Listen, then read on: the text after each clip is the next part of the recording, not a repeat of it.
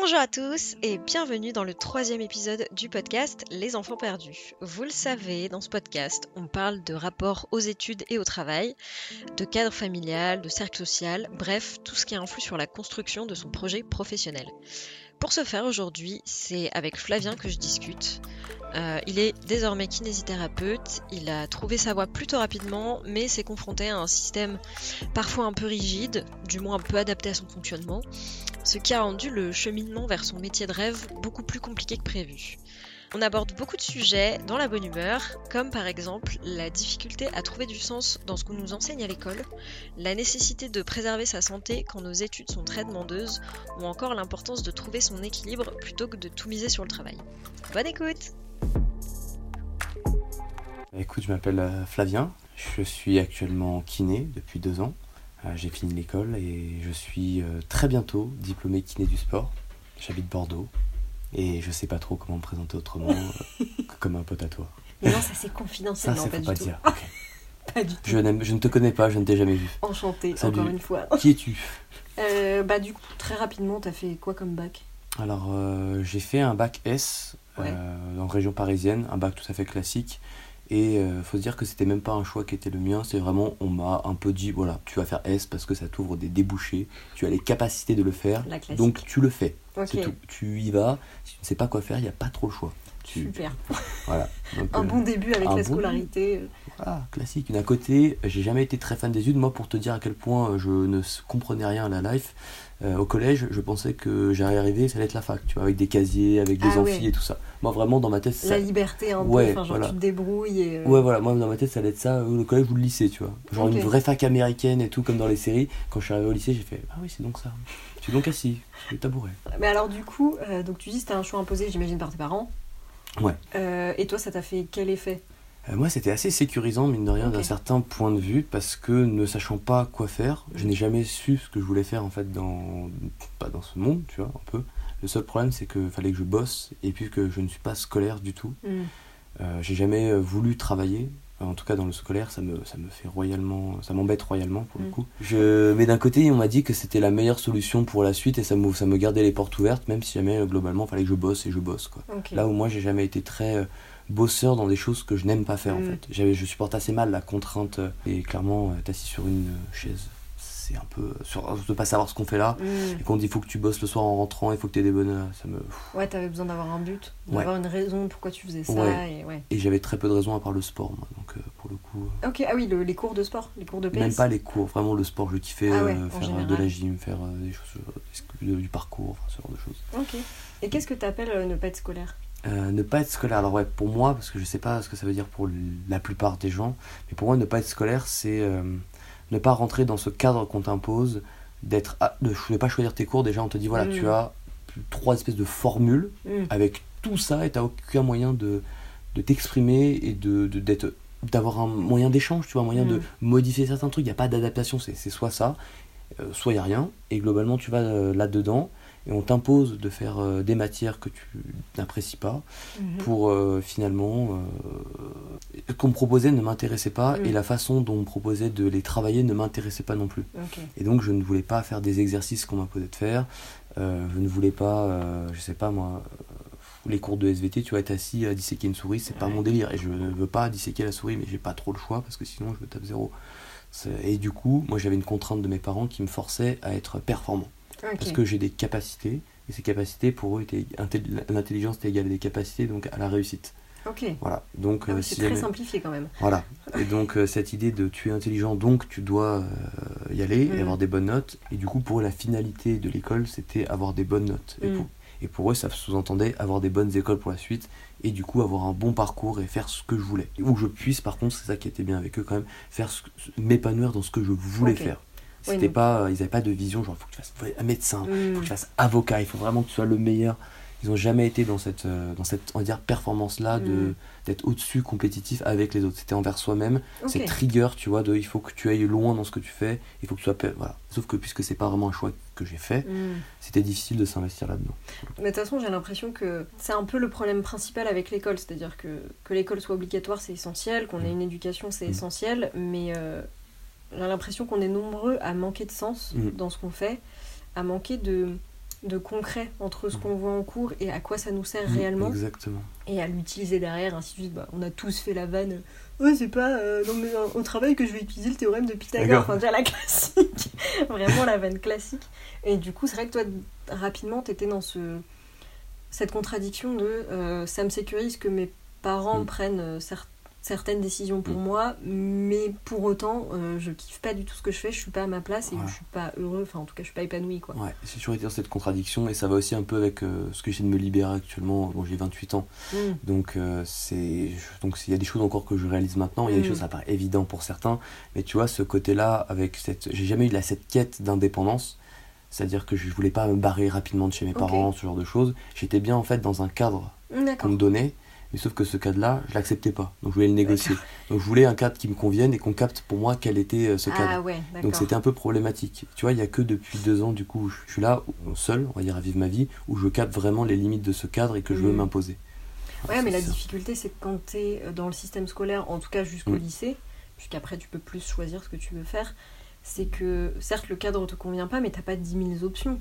C'est vrai. Si tu veux passer ton bac, à part euh, un des bacs généraux et les bacs techniques, ça a changé depuis, mais en tout cas à notre époque, quand nous étions jeunes et frais. euh, donc de toute façon, t'aurais jamais vraiment trouvé euh, Ouais.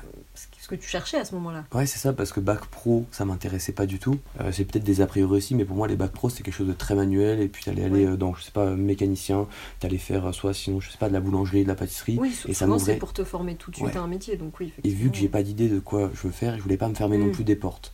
Et après, il y avait ES, S et euh, L. L, on m'a dit clairement, euh, c'est non, parce Bah, que ça va fermer toutes les portes. Et entre ES et S, on m'a dit en fait, avec S, si j'ai envie, je peux faire boulanger, tu vois. après. Ouais, ouais, je ouais. dis, bah, c'était un peu par dépit, mais j'ai pas trop d'options. En fait, si jamais je voulais m'ouvrir le plus de portes possible, c'était euh, c'est comme ça. Et ma, moi, mes parents, dans mon éducation, ça a toujours été euh, il y a des contraintes dans la vie, et ça fait Mm. partie des contraintes que tu vas devoir supporter Ah oui, pour pouvoir euh, Un faire mal pour après. un bien, Voilà. Finalement, avec recul, euh, ça m'a quand même servi, Mm. puisque j'ai pu arriver sur des débouchés qui me plaisent maintenant aujourd'hui. Donc, Oui, puis en voilà. rapport avec la santé, enfin on reviendra Exactement. dessus après, mais dans tous les cas, entre SESL, pour rester sur les basiques, on va dire, il n'y en avait pas un qui t'intéressait plus que l'autre, il y avait pas... Pour Mm. toi, c'était même tarif, quoi. C'était même tarif, mais puisque j'avais des énormes facilités en maths Mm. euh, et Ah en bah oui. physique, Ça aurait été con pour Ouais, c'était ça. Vraiment, quand tu fais ces coef, ouais, parce qu'à l'époque c'était coef 7 euh, Ouais. les maths, coef euh, 6 la physique. Et, je crois qu'elles étaient à peu près pareil. Ouais. Et pour un retrait d'idée, la philo c'était coef 2. Ah ouais, Donc, ouais, tu vois, vraiment, quand tu te dis, bon, clairement j'ai des points forts là-dedans, ça serait bien quand même de mettre les coefficients dessus, tu vois. Oui, c'était presque la facilité pour toi, C'était évident, tu vois, mais ouais. j'ai même pas eu à réfléchir. c'est- On m'a dit, voilà, tu fais ça, et ça, ça te correspond très bien. Et j'étais en mode, Ok. Voilà. Et toi, tu disais, du coup, dans les choses qui te plaisaient pas dans le cadre euh, collège-lycée, Mm. euh, le fait d'être assis Mm. non-stop, euh, c'est quoi au global Le fait d'avoir l'impression de juste ingurgiter des infos et Mm. de pas avoir plus de, de mainmise Ouais. sur, euh, sur ce que tu avais à apprendre, c'est quoi exactement? Alors il y a plein de choses, tu vois, c'est un sujet où tu peux, tu on pourrait en débattre sur une heure, deux heures, mais globalement, euh, rester assis sur une chaise où t'as pas le droit de te retourner, t'as pas le droit de parler à quelqu'un, t'as pas le droit de, de bouger de, de ça, tu dois écouter, écouter sur un truc qui t'intéresse pas forcément. Euh, Il y a déjà ce truc-là où t'as aucune liberté, si tu veux aller aux toilettes, tu, tu lèves une main et, voilà. Après il faut un cadre, parce qu'on on est beaucoup, et c'est surtout aussi ce côté, euh, on a ingéré des matières, on n'a pas de concret. Clairement, t'as Mhm. dit le théorème de Pythagore, théorème de Thalès, t'as sur de la géométrie dans l'espace, bon, c'est quand même fou que quand j'étais à la fac, enfin, en école de kiné en- dans ce jour-là, on avait du matériel qui nous montrait avec des PowerPoint, avec des animations, avec des croquis, on te faisait vivre en fait Mm. un cours. Et moi en fait c'est très simple, je suis quelqu'un de si tu peux me parler de n'importe quoi, si t'es passionné et Mm. que tu utilises le bon, le bon média, je peux t'écouter des heures. Alors que je m'en fiche peut-être de la base de la mécanique, du moteur, de Ferrari, de machin, mais si jamais tu m'en parles avec attends mais il y a ça, mais tu sais pas, tu te rends pas compte, c'est une invention qui va ça. Et en fait si tu me transportes dans une histoire, je peux t'écouter et je vais te le retenir par des exemples, par l'imagination, par des images, par des métaphores. Par le concret aussi, parce que Par tu as l'air de dire le fait de, de savoir dans quoi tu l'appliques le- et d'avoir une, une vision claire de ce Ouais, que c'est. Ouais. Regardez, ça, euh, c'est une base, c'est une base pour les architectes, Mm. tu l'utilises là-dedans. Enfin, d'apporter un peu de autre chose. En fait, on t'apprend les maths comme des maths. On pourrait te faire des liens avec de l'histoire, avec du français, Mm. avec des auteurs. En fait, être en pluridisciplinarité avec tous les profs. Tu vois, la J'avais musique. jamais pensé à ça. Tu vois Parce que j'ai- ça, on se l'est tous fait, je pense, la réflexion du manque de concret. Ouais.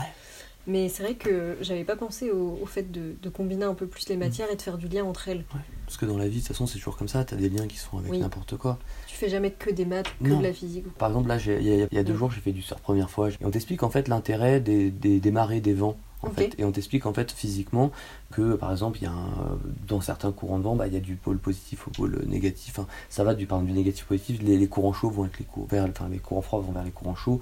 Et bref, ça donne en fait des explications. C'est vachement intéressant de faire ces liens-là et Mm. voir les liens physiques qu'il peut y avoir. Et en fait, apporter un peu ce concret-là avec. euh, voilà, ça, ça mêle plein de choses. À la fois, tu comprends que ça peut être utile et tu vas te renseigner un peu plus sur la physique des choses, sur les marées, les courants. Voilà, tu vois, c'est des trucs cons, mais, mais si on te donnait un peu plus de concret, tu vois, pour que ça t'intéresse, Ouais, de ouais, matière ouais. autour, voilà, je sais que c'est peut-être compliqué, c'est peut-être pas le but, oui, c'est vrai. Peut-être que les, les élèves s'en fichent et tout, mais moi, ça m'aurait donné beaucoup plus de sens à ce que je Mm. fais Mm, et mm. j'aurais pu faire des liens, en fait, et ça aurait pu me passionner. Ouais, Voilà. et puis plus te marquer, et encore une fois, plus, euh, comme tu dis, mettre de sens et comprendre pourquoi tu apprends les choses. Moi, c'est vrai que j'ai jamais été aussi intéressée par euh, l'histoire, la physique ou ce que tu veux depuis que je suis plus en études, Voilà. et que de moi-même je fais des musées ou ce genre de Mhm. choses, et qu'il y a du lien qui est fait naturellement juste parce que ça s'y prête, parce que tu parles d'un sujet ou de façon concrète et appliquée, tu fais le lien avec, euh, en gros, des matières qu'on avait eues avant, et que t'es pas juste à apprendre, entre guillemets, bêtement la matière C'est ça. isolément. Et puis tu vois, il y a un deuxième truc qui me, qui me vient en tête, c'est que tu vois, ma mère, elle est prof aussi. Donc euh, tu vois, il y a ce côté-là aussi qui rentre en compte. Prof et de. musique, prof de musique. Et en fait, elle, tu vois, par exemple, c'est marrant parce que tu vois, quand on parle d'acoustique, mais finalement, au lieu de faire un court bateau sur qu'est-ce que c'est que l'acoustique, eh ben, ils sont partis à Philharmonie de Paris et sont allés avec des profs de physique qui, qui ont expliqué aussi à ce moment-là ce que c'était que l'acoustique. Et donc, du coup, ça rentre dans le programme scolaire. Donc, en fait, tu lis la culture et puis tu vois finalement que ça peut servir. Par exemple, elle a travaillé avec Grand Corps Malade, enfin, sur Grand. Corps Malade, sur des choses en fait qui sont assez actuelles, sur du rap. Elles ont, elle a demandé de faire, de créer des raps pour des, tu vois, pour et qui s'expriment en fait, par exemple, avec certaines, un certain cadre qui est scolaire Mm. mais ça te permet en fait d'aller explorer des choses. Ils sont partis au théâtre euh, pour aller voir euh, où il y avait du rap et tout ça, et donc en fait tu mêles les genres, tu mets et tu amènes juste à d'autres choses que juste t'asseoir sur un banc Mm. et qu'on te dise voilà ça c'est de la théorie pure et tout le monde s'en fout. Enfin, même moi quand j'étais en cours de, de kiné, je m'en fichais de la théorie pure. Ouais. C'est-à-dire que savoir que le ligament, il a... raconte-moi un truc. Ouais, Et ouais. Ça, ça m'intéresse, tu vois. Savoir ce que finalement, j'en sais rien, je vais te donner un lien très con, qu'un tendon c'est comme un élastique Et que si jamais tu mets un élastique dans un congèle et tu tires dessus, ça pète direct. Ben Ouais. ça, c'est intéressant, c'est ton muscle à froid quand tu avant de t'échauffer. Et ton muscle, si jamais tu mets ton élastique dans de l'eau chaude et tu tires dessus, il est super élastique. Ben, c'est ça l'entraînement. C'est pour ça que tu t'échauffes. C'est pour éviter que ça pète. Et c'est super concret. Par exemple, un patient, il aura à il aura mes, mes 20 Mm. trucs, mais il sait qu'un élastique ça pète dans un congèle et que tu vois, si jamais il le Et met dans l'eau chaude, ça. ça Et ça, c'est l'échauffement. Ouais, c'est con, trois, trois trucs, euh, tac, tac, tac, c'est super visuel. Tu vois, et ça, finalement, ça crée du lien entre les choses. Tu, tu comprends un peu plus. Tu fais des liens avec la vie, tu vois. Ouais, moi un truc auquel ça me fait penser, c'est. euh, je reviens du coup sur les bacs, c'est le grand sujet du, du moment. Euh, moi ça m'a toujours perturbé. Peut-être pas toujours parce qu'au début, j'ai, au contraire, je suis rentrée dans le jeu, mais en grandissant, je m'en suis détachée. Ça m'a perturbé qu'on. euh, comment dire Qu'on oppose systématiquement, par exemple, Mm. L et E et S. Ouais. Euh, et d'ailleurs, c'était mon prof d'art plastique, qui, parce que moi j'avais fait art plastique au lycée. Ok. Et lui, en fait, il arrêtait pas de nous dire, mais euh, l'art et la science, c'est entremêlé. euh, Mhm. Enfin, les, les vrais génies, tu vois, de Vinci, qui tu veux, euh, il mêlait les deux. Et justement, lui, il appuyait le fait qu'il n'y avait pas lieu que ce soit mis en opposition. Maintenant, je comprends à quel point il a raison. Et en fait, c'est un peu aussi, je trouve, ce qui a pêché dans le, le système qui, encore une fois, a changé depuis de LESS, Mhm. où en même temps, je comprends l'intention. Et moi, j'ai kiffé être en L. Mais en même temps, c'est dommage de pas pouvoir faire un mix. Tu peux kiffer les maths, kiffer l'art, kiffer, tu vois et de vouloir opposer, et, alors que toi-même tu le disais, tu fais un cours sur l'acoustique, t'as Mhm. de la physique, de la musique, Ouais. tu vois. Ouais, moi, ce que je comprends pas tellement, c'est le système, en tout cas. en- J'ai l'impression qu'il y a d'autres systèmes qui existent, par exemple américains, Ouais. suisses, ce genre de choses. anglais et tout. Anglais, ouais. ouais, anglo-saxon. Où tu as quand même. Alors, je vais faire une généralité parce que je vais pas rentrer forcément dans les détails. Et je serais pas légitime pour le faire, mais quand même où tu as des cours que tu peux faire un peu plus à la carte. et Mm, tu peux un peu plus construire, même dans des écoles alternatives, tu peux construire en fait un peu. euh, pourquoi avoir du coup que trois, en fait, pas personnaliser et dire voilà, c'est on t'ancre en fait dans des Mm. cases avec des œillères, c'est ça, ça ou ça. Alors que si ça se trouve, bah, tu pourrais te mettre, tu kifferais le français, euh, les langues appliquées, et puis finalement tu ferais beaucoup d'anglais, espagnol, j'en Mm. sais rien, allemand, et puis peut-être japonais, et boum, après finalement, toi ce qui t'intéresse aussi c'est le sport à fond, donc sport, il te faut une base de maths aussi, donc maths peut-être un peu moins, de la philo, et je sais pas, et puis bah, si c'est pas ton truc du tout, j'en sais rien, moi, euh, l'économie, bah, on te donne pas d'écho. Ouais. Mais on te propose en fait des options et des choix à faire. Et je trouve que l'enfant, en tout cas ou l'ado, n'est pas assez impliqué, comme s'il ne devait Ouais. pas être acteur, comme si on devait choisir pour lui, qu'il n'a pas le droit, en fait, qu'il n'a pas réellement le choix. Mm. Et je trouve que moi, c'est un débat qui, bon, je sais pas si jamais ça sera dans le cas, mais, mais en tout cas qu'on ne laisse pas assez de choix à l'enfant en fait. Mm, on, mm. le, on le conditionne beaucoup alors que Mm. il y a, là, il n'y a pas de, de raison pour moi. Je comprends- Ou alors il faut ouais. me- m'expliquer concrètement le pourquoi, parce que peut-être c'est plus facile, ok. Mais finalement, je réfléchis à un truc tout con. Mais si jamais tu veux faire des maths Mm. et que tu as une espèce de UE, une espèce de compétence dans les maths, bah, tu vas être évalué sur ton tes maths. Mais tu peux très bien t'évaluer aussi sur de la physique, tu peux être aussi évalué sur de la philo. Finalement, tout ce que l'on demande, c'est de valider des connaissances. Ouais, de ouf. Donc, bah, fais-moi un des programme à la carte, euh, ouais. ou bah voilà. Et en fait, j'ai pas, pas un bac S quand je sors euh, sur mon CV, mais j'ai un bac qui, où j'ai fait Option, tac, tac, physique, j'ai fait maths, et je suis allé à ce niveau-là de maths, et puis voilà où je suis allé. tac. Mm. On me demande une base, je sais pas, du de 280, un peu comme la fac, je sais pas si mais on va voir, mais d'unité d'enseignement, et ben j'ai fait mon choix, j'ai tout ça, et voilà ce que c'est, voilà qui je suis à propos de ça. Voilà, c'est ce que j'ai aimé faire, et voilà dans quoi, du coup, je me suis investi, Mm. Voilà, dans quoi j'ai choisi de, de montrer. Après, on peut te donner des choix d'orientation, je sais pas, bah, t'as plus besoin, si tu veux faire, je sais pas, médecin, ou si jamais tu veux être généraliste, bah, ça serait bien quand même que t'aies quand même, mais si t'aimes pas ça, de la physique, des SVT, des Et sciences. encore faut-il déjà savoir ce que tu veux faire Exactement. de toute façon. Mais en tout cas, et c'est là où normalement il y a aussi un taf à faire en France sur les conseillers d'orientation. Parce que les conseillers d'orientation, pour moi, j'ai fait en fait des conseillers d'orientation qui m'ont pas beaucoup aidé. Et après, j'ai fait des bilans de connaissances et de compétences où on t'expliquait voilà, voilà tes points forts, voilà tes points de personnalité. Et voilà en fait où ça serait intéressant d'aller pour toi. En Mm. tout cas, là où sont tes forces. Et mes forces, moi, c'était entrepreneuriat et euh, santé. Parce que, en tout cas, l'entre... enfin, sport, santé et sport. Parce que j'étais Ok. à fond dans le sport. Euh, et du coup, en fait, finalement, entrepreneuriat, c'est bien beau, mais en fait, ça veut dire euh, bah, créer, créer des Mm, choses. Trop bien, on crée quoi? Je sais pas. Et, et sport et kiné, bah, du coup, finalement, il a fallu que je me blesse pour pouvoir avoir capté ce que c'était que la kiné. Parce que si j'avais pas été blessé, je serais allé en école de commerce. Mais tout, oh putain, mais tout a une raison d'arriver. Je pense à deux choses. La première, j'en profite pour faire un petit, euh, une petite défense euh, rapide des conseillers et conseillères d'orientation, vu que ma mère est conseillère d'orientation. Ah, Un- allez, allons-y. je suis tout à fait. Non, mais un retour qu'elle m'a beaucoup fait, Ouais. c'est le fait que t'as. Et j'en fais à 3 milliards de pourcents partie. Qu'elle a trop d'élèves qui débarquent en disant bonjour, alors je veux un métier euh, pas chiant, bien payé et je sais pas quoi, et euh, qu'ils attendent un peu que ça sorte tout cul du four Mhm. euh, par le biais du- de la conseillère d'orientation. T'en as qui sont mauvais, hein, bien sûr, dans tous les jobs, t'as des gens qui sont pas performants, donc Mhm. ça je dis pas, t'en as qui ont rencontré des gens nazes et c'est la vie.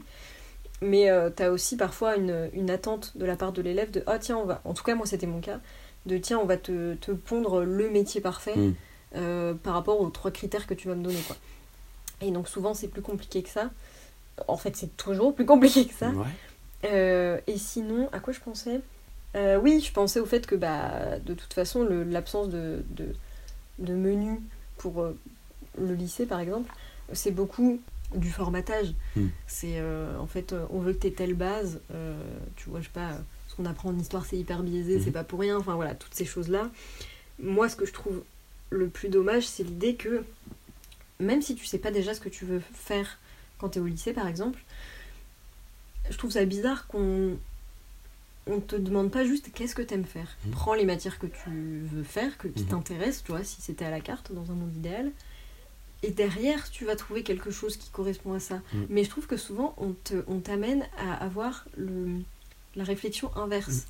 Tu vois, quels sont les métiers qui existent et dedans, qu'est-ce qui va pas être trop pénible pour Voilà. toi? Et ce qui est de... Moi, là, je réagis vraiment à un truc qui me fait. Deux trucs qui me viennent en tête qui vont aller Mm. directement là-dessus.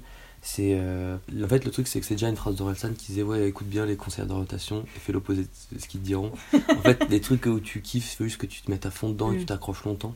C'est c'est ça, en fait, on te, on te permet pas vraiment de d'aller explorer en fait cette voie entrepreneuriale. Mhm. C'est-à-dire, on t'apprend à faire des métiers existants. Et je trouve ça assez dommage parce que, mine de rien, moi j'ai toujours. euh, L'entrepreneuriat, ça va- on t'apprend pas à créer des choses. On t'apprend pas à dire, bah tiens, qu'est-ce que tu kiffes, qu'est-ce que tu voudrais voir émerger dans ce monde. Mhm. Ok, bah vas-y, go, je suis content, trop cool, ça, ça a l'air trop bien. Vas-y, c'est quoi, maintenant comment on fait pour la VA Bah voilà, il existe ça, tu peux mettre ça, peut-être que je peux te mettre en relation avec ça. Et en fait, faire confiance à la personne et pas juste lui imposer des choix. Mhm. Encore une fois, juste dire, bah t'aimes ça, je sais pas, t'aimes le skate, ok, c'est trop bien. Bah qu'est-ce que tu aimes dans le skate? Bah et tac. En fait, faire un espèce de bilan de compétences. Moi, c'est ce que j'ai eu, un bilan de compétences. On te donne tes forces, tes faiblesses, qu'est-ce que t'aimes faire? Bah voilà, on va trouver un truc. Et s'il n'y a pas, bah crée-le. Mhm. Et on te donne aucun outil là-dedans. Et ouais, mais surtout que même avant même d'aller forcément dans l'entrepreneuriat, le fait qu'on parle qu'on parte de des métiers existants, c'est très limité parce que il y a un milliard de métiers qu'on connaît pas. Mhm. Et en fait, euh, souvent tu peux être surpris parce que tu vas te dire, euh, je kiffe telle et telle chose. T'as l'impression que c'est pas euh, comment dire que tu peux pas les mettre ensemble et que tu peux pas utiliser les deux au travail. Mhm. Et en fait, si, parce que t'as telle entreprise qui est dans tel domaine Mm. et qui fait que tu vas avoir besoin précisément de carrément. joindre, joindre ces compétences-là. C'est pour ça que moi je trouve ça dommage qu'on parte tout de suite dans un formatage qui te fait pas partir de toi. Ouais. Alors que, entre guillemets, euh, sans- sans jouer les fleurs bleues, il y a une place pour tout le monde. Et ouais, Mais si de base tu te formates et que tu te fermes des portes, bah, tu vas jamais arriver là où tu veux. Et après, bien sûr, tu vas devoir faire des compromis. Mais ça, j'ai envie de dire, pars avec les attentes les plus hautes Mhm. et tu, tu dégrossis au fur et à mesure. Parce que si de base t'enlèves la moitié de tes aspirations, tu vas finir dans un truc qui t'épanouit pas. C'est Il n'y a pas d'autre issue. Et Quoi. le nombre de personnes, je pense qu'aussi c'est le but de ton, de ton, de ton podcast, c'est aussi de se dire qu'il y a énormément de personnes à l'heure actuelle qui font des métiers et qui changent d'un coup. J'ai le nombre de potes bah, qu'on a du coup en commun qui finalement, euh, ah non là du coup euh, RH ça me plaît pas. Mm. Et tiens, si jamais je partais pas dans l'écologie, avec des, des potes qui ont fait euh, BTS compta, et finalement ils sont, mais attends, mais la compta, euh, c'est c'est cool, mais enfin pour faire quoi? Pour du capitalisme, pour Mm. aller dans une entreprise où ils planquent de l'argent? Ouais. Ok, qu'est-ce qu'on pourrait pas faire? Ah, de l'humanitaire. Ah, l'humanitaire, ça pourrait être cool, mais alors, du coup, ah ouais, mais il faut cette compétence, cette compétence. On Mm. Ah ouais, d'accord, en fait, j'ai perdu beaucoup de temps, mais il faut, faut aussi. Bon, bref, c'est très compliqué. Donc, du coup, trouver du sens, en fait, par rapport à tout ça, Mm. C'est peut-être la base qui nous manque à l'heure actuelle et qu'on fasse confiance aux, aux personnes. Parce qu'on a tous des envies. Mm. Enfin, moi, je vois des, des gosses, euh, bon, je vois pas beaucoup, tu vois, mais je vois des gosses, ils me disent, ah, j'adore là, j'adore, je sais pas, euh, faire aller au sport, j'adore avoir des copines, j'adore la mode. Bon, bah, ok, bah, peut-être que ça, ça serait bien d'aller l'encourager. Mm. Alors, j'adore faire des blagues, bah, alors, du coup, peut-être ça serait bien, on va avoir Et des talents. ce qui fait Ouais. l'individualité Allez. de la personne, Ouais, justement. Ouais. qu'en fait, pour moi, c'est c'est- ce truc qui t'anime, ce, ce kiff que t'as dans la life, c'est ça qui doit te mener quelque part. Mm. C'est tu kiffes, je sais pas, tu kiffes de faire la musique, et ben on va faire, on va- allez, ben, faire de la musique. Tu vas aller dans des groupes, tu vas faire ça. Ah, tu c'est peut-être pas ton truc, bah peut-être que, enfin, tu vois, aller euh, pousser, et accompagner les gens à faire ce qu'ils aiment, et non pas euh, les contraindre trop à, à une carte qui ne plaît à Mm. personne en fait. Ouais, c'est clair. Même si je suis d'accord qu'il faut donner des bases, parce que si j'avais peut-être pas certaines bases, ben on est quand même en France et il y a une, culture, une certaine culture à voir.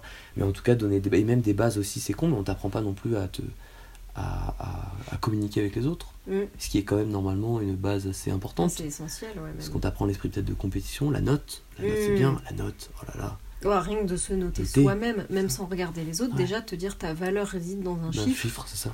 Pouah, la violence du ça. truc C'est c'est assez. Tu fais, ouais, ok, j'ai eu 12, je veux Et en 12. plus, et en plus dans un système logiquement qui est très scolaire, qui correspond pas à tout le Ah monde, parce que c'est une façon d'apprendre, une façon d'être évalué, donc en plus c'est c'est hyper limité. T'as vite fait de croire que t'es bête et nul alors que pas du tout, Bah, tu c'est ça. corresponds juste pas à ce système Ah, spécifique. intéressant parce que j'ai un pote justement qui lui on l'a toujours dit qu'il est dyslexique, qu'il a jamais été formé, enfin l'école il s'est toujours trouvé nul par rapport à tout le monde.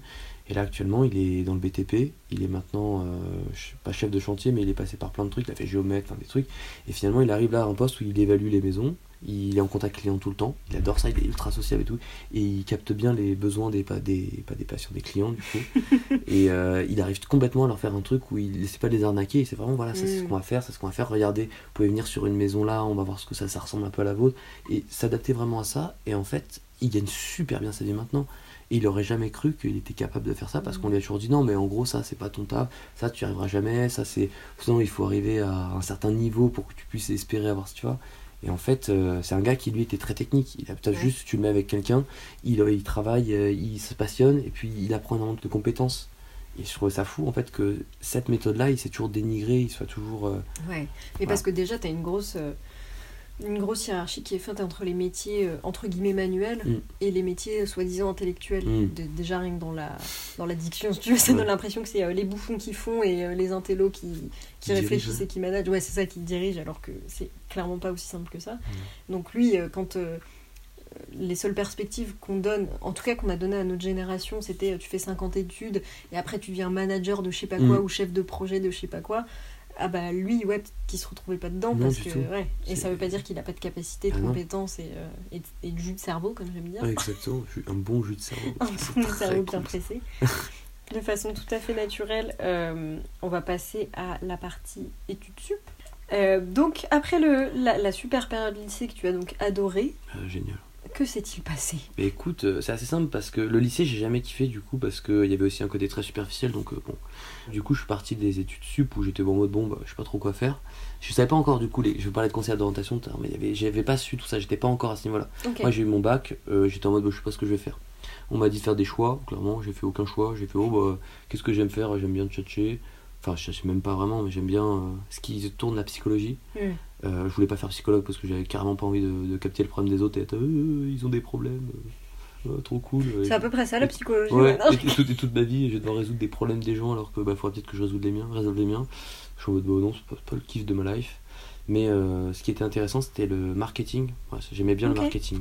Parce que le marketing, ça te donnait des approches psychologiques, Mm. des biais psychologiques, ce genre de choses.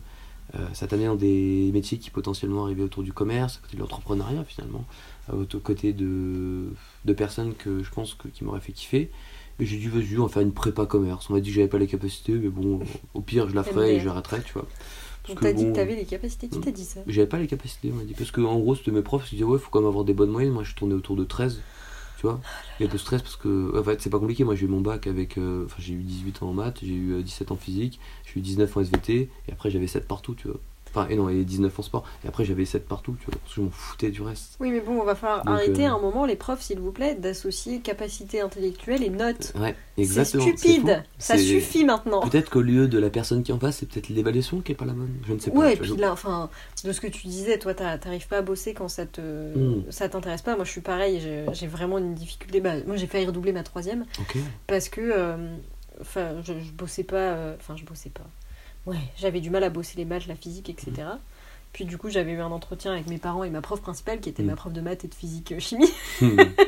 Il m'avait dit clairement qu'il fallait que je me bouge le cul là-dessus. Du coup, mes parents m'ont un peu aidé à bosser.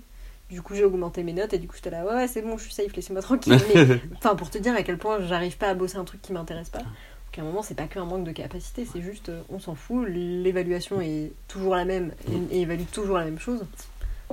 Fin de l'histoire, quoi. Et bah d'ailleurs pour te dire ça, c'est assez marrant que tu parles de ça, de, cette, euh, de rappeler ce truc de motivation. J'étais le là j'ai dit que j'avais 19 en SVT. Mm. Clairement au début de l'année, je me souviens qu'en terminale par exemple j'avais j'avais 9. Ok.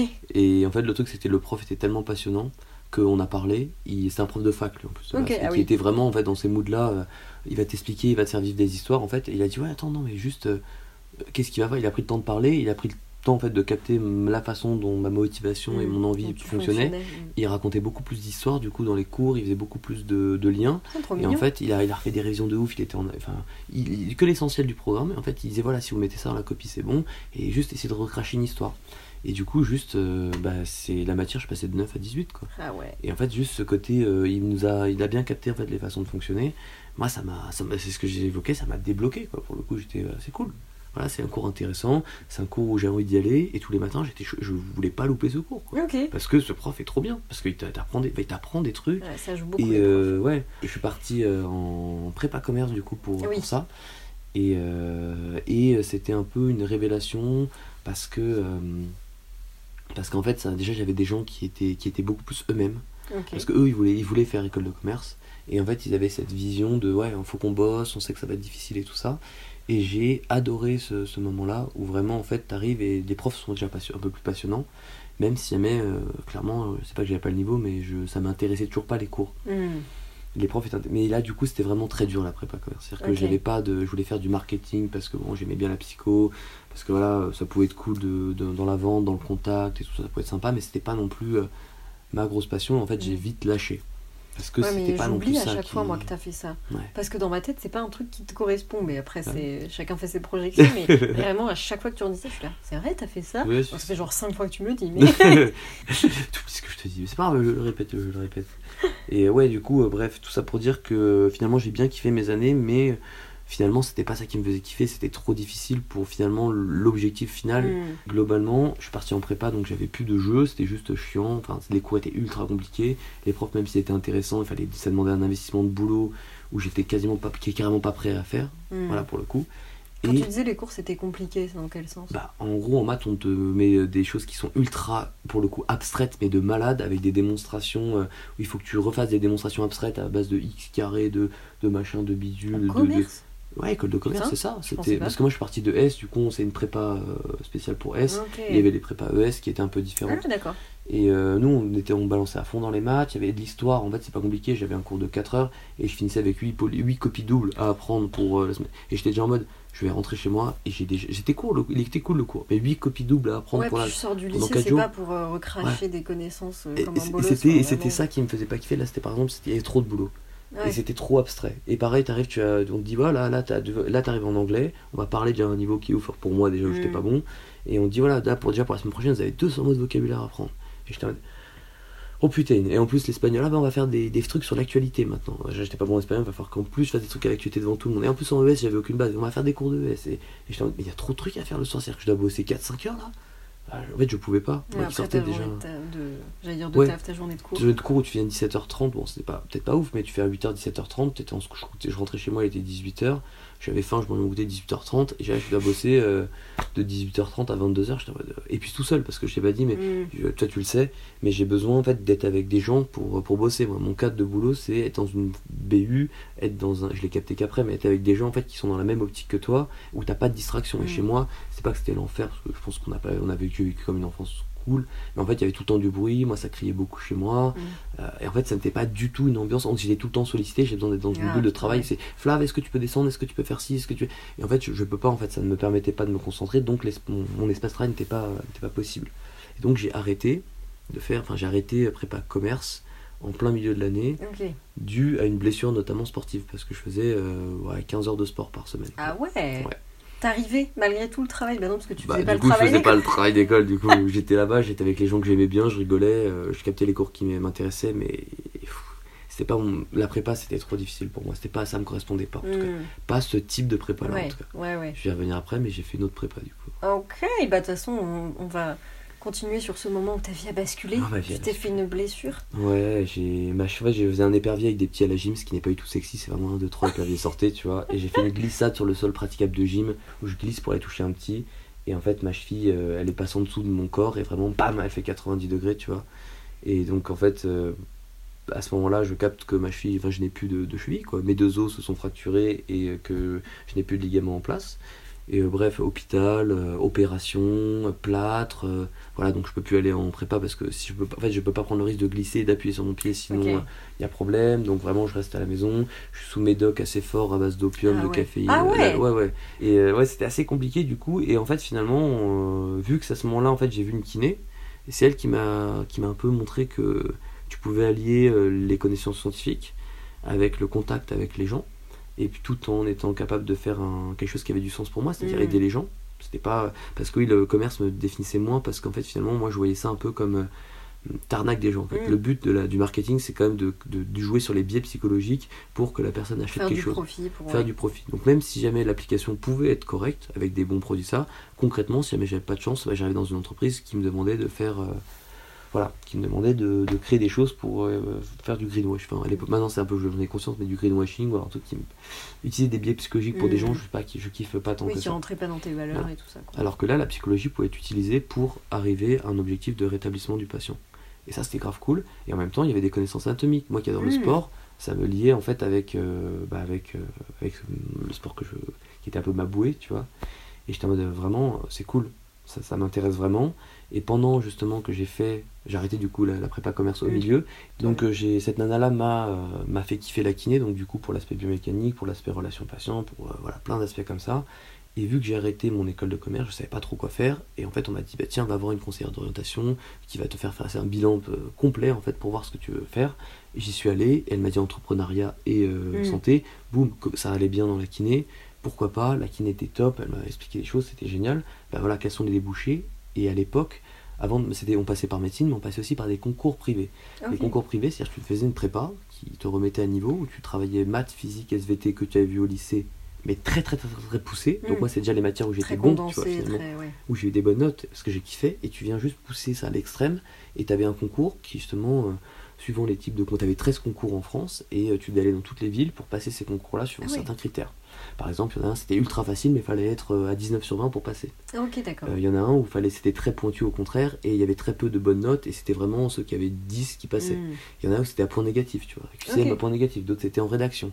Et en fait, ces concours-là donc étaient par une école privée, et donc du coup, il fallait payer. Mais avant de la faire, en fait, mes parents m'ont dit écoute, tu vas passer les concours, tu vas t'entraîner pendant 6 mois. Tu, tu passeras les tu iras en prépa en septembre, mais tu vas passer 6 mois là à réviser ces concours comme si jamais tu avais fait prépa avec des bouquins, et tu vas passer les concours. Pas pour euh, les réussir, mais pour capter ce que c'est en fait, Mhm. euh, et que tu feras pas comme la- la- le commerce. Ouais, je t'investis ah, pour, voilà, ça. Parce qu'il faut savoir Pour que dans- ouais. euh, on était 4000 au concours et à chaque concours il y a à peu près une trentaine de places. Donc en fait le pourcentage de réussite, bah, 30 à 60 places. Donc c'est à 1 à 2% par concours. Ce qui fait que sur la majorité des concours, il y a 10% des gens, 12-13% des gens, total, donc des 13 concours à passer, qui vont être pris dans une école. Ce qui n'est pas grand-chose. Ouais, c'est clair. Sachant que la prépa coûtait cher et tout, donc c'est un investissement de temps. Mes parents m'ont dit voilà, prends le temps. Et j'ai bien kiffé, mine de rien, être en prépa parce que j'étais avec des gens qui bossaient comme moi, Mm. auxquels c'était des choses que j'ai kiffé. Les, les profs étaient passionnants parce que tu payais aussi la, forme, la prépa 3-4 000 euros.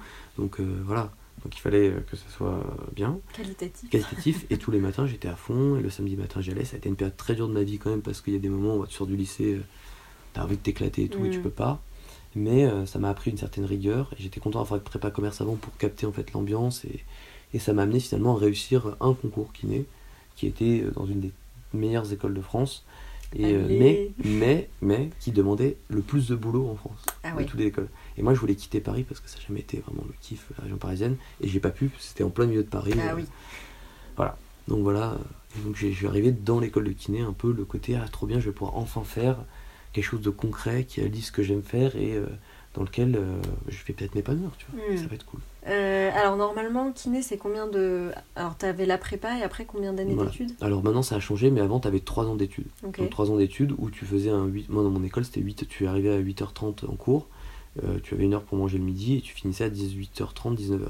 Ok. Et moi j'avais une heure et demie d'aller, une heure et demie retour. Ah ouais. Voilà. Donc déjà- un peu dense. Il faut savoir que du coup je suis levé à 6h, je rentre chez moi, il est 21h, j'ai pas touché un cours. J'ai Mm. juste eu les cours euh, et je suis KO. Et ça a été très difficile parce que euh, j'avais pas d'appart sur place, j'ai pas spécialement les parents qui allaient euh, financer un appartement à 700 balles à Paris, plus l'école de Ah. kiné qui était comme à 8000 euros. Donc clairement, déjà j'ai la chance d'avoir eu un financement des études de, de ces trois années de la part de mes parents. Et en fait, finalement, j'ai pas tenu le, le coup hein, pour le coup. C'est-à-dire que moi qui pensais que l'école de kiné ça allait être plus simple que la prépa, ce qui est d'une certaine façon vrai, le problème c'est qu'avec les soirées étudiantes, le relâchement, le fait de connaître des gens, euh, le fait d'être sur Paris, de faire une heure et demie aller, une heure et demie retour, donc ça peut trois heures avec les RER, les bouchons, finalement c'est jamais vraiment trois heures, c'est plutôt quatre heures. Ouais. J'avais pas le temps, en fait moi ça ne me correspondait pas d'avoir autant de cours pour finalement pas avoir assez de temps pour bosser et devoir réenchaîner tout ça. Et d'avoir pas de vie à côté. Pas de vie à côté. En fait, je revenais sur un, non-vie. Mm. Voilà, pour le coup. Et ça me, c'était très dur. Et du coup, on me demandait en plus d'être très performant, puisque c'était Mm. une école qui était très, euh, Très très, très- ouais. très pointue, en plus, dans la kiné. Et euh, avec des profs qui étaient certes extra, mais qui étaient très exigeants aussi. Au point où même les gens qui arrivaient bien, qui avaient un appart et tout, bah, ils galéraient aussi. Mais Ah moi, ouais. j'avais vraiment 3 heures de moins par personne. Euh, Enfin bref, Par ça- jour. ouais, par jour, c'est ça. Et les vacances, c'était des stages, donc il n'y avait pas de temps de. Ah ouais. Et ouais, Pas de pause, pas de relâchement, Dans notre école, de- c'était vraiment ça. C'était, y a pas de, les vacances, ça n'existe pas. Il n'y a pas de deux mois de vacances. hein. Les deux mois de vacances, c'est du stage aussi. hein, d'été. Je n'avais jamais, jamais de vacances. En fait. Les vacances, c'est des stages. Et c'était pas des stages tranquilles, c'était des stages où tu révisais pour tes partiels qui Ah, arrivaient en- à la rentrée. Donc vraiment, c'était, euh, je n'avais, je, je- enfin, ça m'a. Donc ça là, tu kiffes, mais par contre, moralement, en termes de presque santé mentale, enfin en tout cas de morale et tout, c'est. Exactement. Santé mentale, c'est impossible vraiment pour le coup. Et puis les profs comprennent pas. Mm. Parce que voilà, en plus, j'arrive pas à bosser puisque je suis chez moi, je rentre, je suis encore dans la même ambiance de travail que d'habitude. Je peux Mm. pas aller à la BU parce que je vais à la BU, je rentre chez moi, il est minuit, 2 heures, sinon Ouais. je peux Il y a pas. pas de transport, Il y a pas de transport. Voilà, on est dans les villes, il n'y a pas de transport. ça marche pas. Donc faut que je dorme chez des potes, mais c'est-à-dire qu'aussi il faut un besoin de socialisation, donc j'ai l'impression aussi taxer chez eux, euh, Mm. donc je me sentais Oui, pas puis ça légitime. peut pas c'est marcher tout le temps, enfin tu peux pas. Bref, ça Ouais. fonctionne pas du coup. Là, ce qui est dur, c'est que t'as. On, on a aussi le schéma, j'allais dire français, c'est sûrement pareil ailleurs, mais ce truc de euh, c'est normal de bosser comme un dératé Mm. pendant tes études, euh, quitte à pas avoir de vie. Moi, je me souviens quand j'étais, j'ai fait une mana, donc c'est une mise à niveau en art appliqué, Oui. c'est une prépa en art appliqué. Et en fait, euh, c'est pareil, mais mes parents, enfin surtout mon père, il, il trouvait ça bizarre parce qu'il trouvait que je travaillais pas assez. Et moi, le principe de bosser tellement que, genre, c'était normal, soi-disant, de faire des nuits blanches ou des trucs Mm. comme ça. Moi, j'étais là, en fait, non, je veux bien travailler, je veux bien me donner, mais il y a un moment, je vais pas mettre ma santé et physique Mm. et mentale en, en péril pour des études. Enfin, ça n'a pas de sens. Il y a un moment, stop. Pareil, j'avais euh, là les transports, euh, parce que c'était sur Paris et que j'étais dans les Yvelines aussi. Et, euh, et c'est fou la normalisation que tu as sous prétexte que tu es en prépa, en études sub, machin, de devoir bosser comme un ouf. C'est ça. Mais non, à quel moment? Genre, ouais. et puis c'est fou parce que tu, tu dois bosser, mais en plus c'est que t'as pas le time de faire autre chose à côté. C'est-à-dire que d'un côté. euh, Alors que c'est un équilibre de vie, un équilibre mental, un équilibre de tout. D'ailleurs, ce qui m'a beaucoup aidé, je vais faire la transition, c'est que après, du coup, je suis passé, j'ai redoublé cette année-là. La prépa ou la première année? La, la prépa, je l'ai eu direct mon concours. Normalement, Ah c'était bah oui, deux, oui, c'était deux ans quasiment de prépa. Ah je l'ai eu moi direct pour le coup. Et chance, Putain, hein, en parce six que. mois. Ouais. Bon, euh... ah non, non, pas six mois, parce que j'ai fait les concours. Je t'avais dit que j'avais fait euh, six mois pour euh, préparer le premier, les concours, tu sais, Ouais. euh, où j'en ai fait un ou deux. J'ai pas, ah oui, j'ai pas, j'ai pas vraiment dit ça. Euh, j'ai fait six mois où j'ai révisé dans mon coin. j'ai passé le concours, du coup je l'ai pas eu forcément, mais j'ai Mm. capté l'ambiance, et après j'ai fait un an de prépa. Ok, Alors que normalement, en général, c'est deux ans de prépa pour les avoir. Et ce qui s'est passé, c'est qu'en deuxième année de kiné, ça s'est bien passé, j'ai réussi à l'avoir. Et en troisième, qui était censée être ma dernière année de kiné, bah, c'était encore pire parce que là vraiment j'ai craqué, j'en pouvais plus en Mm. fait vraiment. J'avais en plus un mémoire et en plus en fait c'est- on te redemandait une charge de travail qui était immense et j'ai craqué. Et donc en fait j'ai pas eu euh, mon année. Hmm. Le truc c'est qu'à la limite tu peux redoubler, mais le problème c'est qu'on allait transitionner dans un autre système, Ah putain, dans un système où là tout se complique. où on arrive dans un système de fac et non plus d'école privée. Et donc, du coup, tu es dans des yeux d'enseignement, donc ce n'est plus les mêmes critères de notation. Et tu n'es plus en 3 ans, mais tu es en 4 ans. Ah. C'est-à-dire que vu que je suis en transition, cette troisième année n'existe pas. Et on te demande pas, quand tu, si tu redoubles, de revenir dans une autre. Tu, tu redoubles sur d'autres critères en fait, d'évaluation que je n'avais pas du tout et aucune base d'avant. Par exemple, sur la recherche clinique, parce qu'en fac, il y a de la recherche. Et sur des yeux d'enseignement que je n'avais pas. Donc, il fallait que je Mhm. fasse des équivalences en plus. Donc, très dur. On m'a clairement dit, euh, bah, tu vas peut-être être viré, tu vois, et tout ça. Et en fait, Mais euh, l'angoisse. ouais, mais angoisse vraiment, et on va dire tu vas pas l'avoir. Et en fait, j'étais vraiment en mode, bah, je peux pas l'avoir cette année, je peux pas me donner, je suis en burn-out en fait, euh, Mm. clairement, et euh, je n'en peux plus, tu vois. Et du coup, on m'a trouvé, les- mon directeur a été génial. Euh, j'ai eu un pote qui m'a appuyé aussi, qui, a- qui s'est porté garant de ma, de ma situation en disant qu'il bosse, qui, qui gère ça, que c'est vraiment quelque chose de, de réel. Été dans des conseils d'administration de malades juste pour pouvoir transitionner dans cette année-là. Ils ont, en fait, c'était galère pour eux. Ils se connaissaient même pas, les- ils étaient même pas au courant de comment ça allait se passer l'année dernière. Hmm. Qui cherchaient déjà des solutions pour me réintégrer après. Et en fait, ils, ont- ils ont été géniaux à ce niveau-là. Vraiment, je les remercierai jamais assez parce que c'est grâce à eux que j'en suis là aujourd'hui aussi. M'avoir fait confiance en fait, Mm. de pas juste m'avoir viré et d'avoir dit bon, euh, je pense qu'il en vaut la En peine. même tu temps, vois. je trouve que c'est une, une part de responsabilité aussi. Enfin, Ouais. un moment, euh, t'intègres des gens, tu sais que le redoublement c'est un truc possible. Je sais pas si c'est eux qui sont à l'initiative du changement ou pas, mais C'était pas eux, c'est la, c'est la France. Ouais, mais bon, t'as t'as quand même la responsabilité de tes élèves. Donc Oui. je, je trouve que. Mais je t'avoue que je t'ai pas tout dit. Il y a aussi des cours qui étaient obligatoires que j'ai loupés. Clairement, euh, quand ils Ah, c'est obligé pour euh, redoubler ou pour passer, je les avais même pas fait. J'étais en burn-out. Genre, je disais, je disais même, je disais, ouais, est-ce que je peux changer, aller dans un autre cours? On me disait non. Je fais, bah, je viens pas. Ah Euh, d'accord. je viens pas, tant pis. En fait, je venais pas. En fait, déjà, je leur avais dit, un peu, c'est un peu bâtard, mais j'aurais dit, je faisais une heure et demie aller, une heure et demie retour. Je viens pas pour deux heures. Ah oui. Quel qu'il se passe, je viens pas pour deux heures. Je vais pas me faire.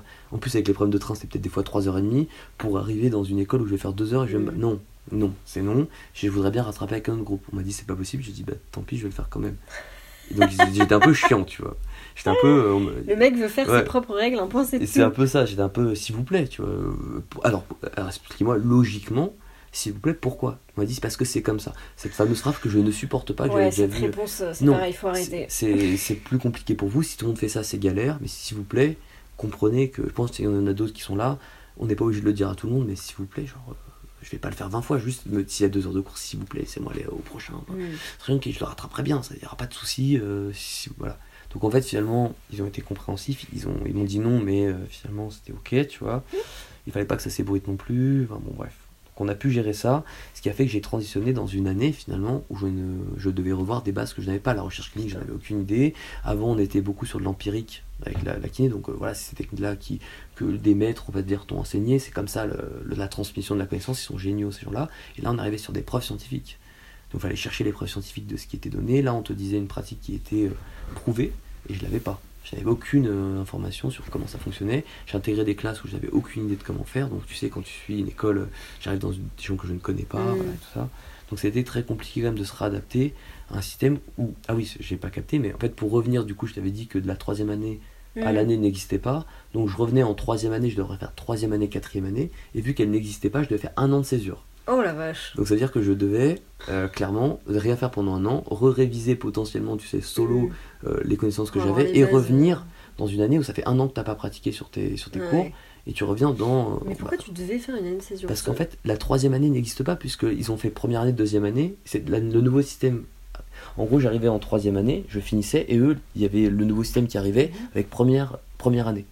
Et du coup, moi, je devais redoubler dans la troisième année, mais ils arrivaient en deuxième Euh, année et ce système Donc c'était le temps qui rattrape. Ouais, c'est ça. euh, ouais, Que moi, je réintègre un truc. Et donc, du coup, j'étais vraiment obligé de ne rien faire pendant un an. Ah. Et donc j'ai travaillé pour, Mm. pour, euh, bah, pour faire quelque chose. Et je devais travailler et maquiner en même temps, ce qui était très difficile parce que concrètement, donner, euh, il n'y avait pas de truc concret. quoi, pour le coup.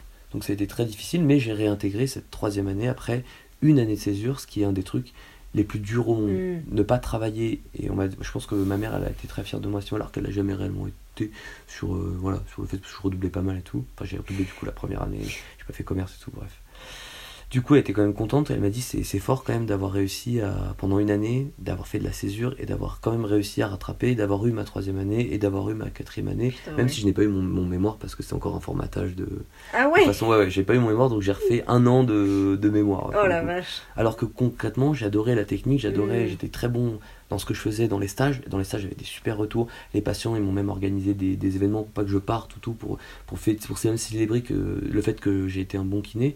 Là où les mêmes les personnes qui étaient dans les stages, les, enfin les personnes qui étaient kinés n'avaient jamais eu ça. Hmm. J'avais des retours patients qui étaient extraordinaires, mais on me formatait dans, dans des choses que, que je n'étais pas capable de faire encore là-dedans. Ouais, mais donc c'est fou comme un, un système peut te casser, Ah, même moi, quand t'es me- très performant dans quelque chose, même quand t'es très passionné, Mhm. très investi, juste parce que la façon de faire. euh, Parce que le mémoire, le problème c'était que c'était aussi trop théorique, trop. trop théorique Ouais. et pas de concret. On te demandait, voilà. En plus, on te laisse, comme tout le monde, je pense, c'est ça, hein, le mémoire. On te dit, voilà, vous allez maître de mémoire, il va vous dire, euh, il va vous aiguiller, il t'aiguille et tout, comment faire mémoire? Bah, en plus, c'est la première fois, je n'oublie pas que c'est la première fois que c'était la première fois qu'était créé le mémoire de kiné sur cette forme-là, puisque c'est un changement de Ah système. oui, mais parce que du coup Et personne le savait. côté universitaire avec Ouais, de la recherche, tout ça. Parce qu'au début, j'allais dire, euh, ça n'a pas trop de sens de faire un mémoire en kiné, parce que moi j'étais en Mm. sciences sociales à la fac, Ouais. donc c'est logique.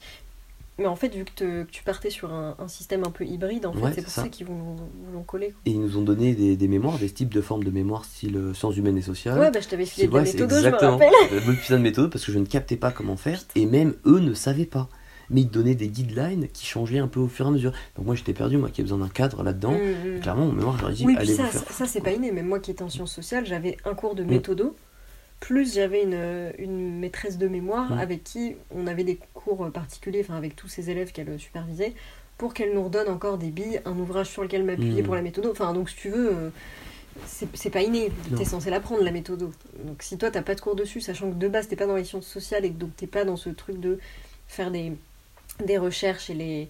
Et, euh, et de faire des, des rédactions, etc. Ah ouais, Pas tu, du tout. tu galères, Pas forcément tu galères. C'est super dur. C'était super difficile, d'autant plus que moi, de ma façon de faire, je pars de ma façon de qui je suis, je m'éparpille beaucoup dans la vie. Je fais Ah, mais ça me fait penser à ça, qui me fait penser à ça, qui me fait penser à ça. Ouais, je préfère ça, on préfère ça, on préfère ça. podcast, Voilà. on préfère ça, de ouf. En fait, je pars en, en ébullition et je suis un peu. Ça euh, s'appelle la pensée en arborescence. Et Exactement. Moi, je, je sais pas si vous pouvez en dire, mais je suis en pensée en arborescence. Et en fait, la façon dont j'avais décrit, je voulais juste un maître de stage qui soit capable de me couper les, les, les Ah, trucs qui sont ouais. inutiles. Les branches Les que branches, tu crées les- supplémentaires. Ça, ça- ils me disent, voilà, je voudrais faire, ah, ok, ça c'est non, ça c'est non, ça c'est oui. Voilà. Et tu pars là-dessus. Ah, ok, trop bien. J'avais besoin de ça.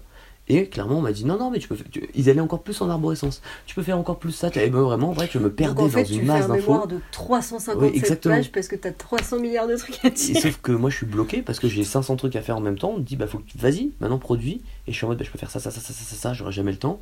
Et on fait quoi? Bah tu te débrouilles. Et j'étais vraiment en mode en fait c'est pas possible. Et c'est pour ça que j'ai retapé mon mémoire. Et Ouais. du coup j'ai refait une année de mémoire parce qu'en trois mois j'avais pas le temps de, de Mm. finir en fait séance mémoire. J'ai essayé et c'est pareil j'ai mon maître de mémoire qui était le même donc nul à Liège, enfin pardon, qui ne me correspondait pas. Et cette fois-ci en fait euh, quand j'ai refait une année donc j'étais en plus j'ai dû refaire une année entière à l'école mais juste le mémoire. Juste Attends, comment ça t'as dû refaire une en une C'est-à-dire que vu que j'ai raté mon mémoire une fois et que mon redoublement n'a pas fonctionné de mémoire, j'ai eu une année, une quatrième année supplémentaire juste de mémoire.